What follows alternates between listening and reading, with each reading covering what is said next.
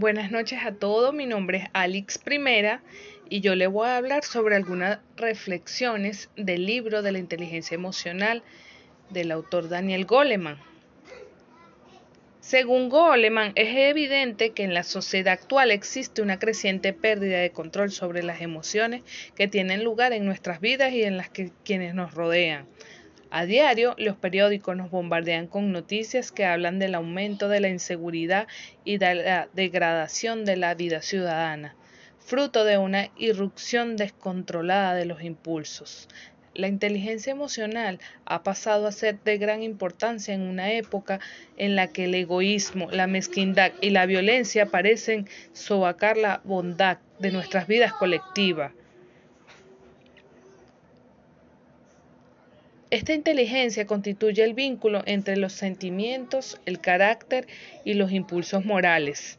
El libro de Goleman pretende dar a conocer las visiones científicas sobre la emoción, comprender el significado de dotar la inteligencia de emoción, de tomar conciencia de dominio de los sentimientos. En la actualidad dejamos al azar la educación emocional de nuestros hijos, consecuencias más que desastrosas.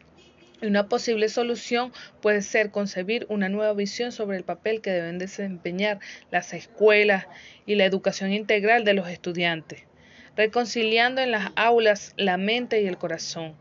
Algún día la educación incluirá en sus programas de estudios habilidades como el autoconocimiento, el autocontrol, la empatía y el arte de escuchar, de resolver conflictos y colaborar con los demás. La enseñanza de Sócrates. Sócrates nos dice, conócete a, a ti mismo. Es la piedra angular de la inteligencia emocional, que según Goleman, la conciencia de uno mismo es la atención continua de los propios estados internos y constituye una actividad neutra que mantiene la atención en un medio de la más tremenda agitación emocional. Por tanto, según Goleman, es fundamental conocernos a nosotros mismos, saber qué sentimos en cada momento y saberlo expresar, saber hablar de ello, y así seremos capaces de conectar con los que nos rodean, identificar lo que sienten y saber escucharles. Por eso es fundamental educar las emociones. La infancia es la etapa importante puesto que es la base de la educación integral de una persona y por ello es fundamental educar los sentimientos, puesto que un aspecto que forma parte de nuestra inteligencia emocional y de nuestra psicología.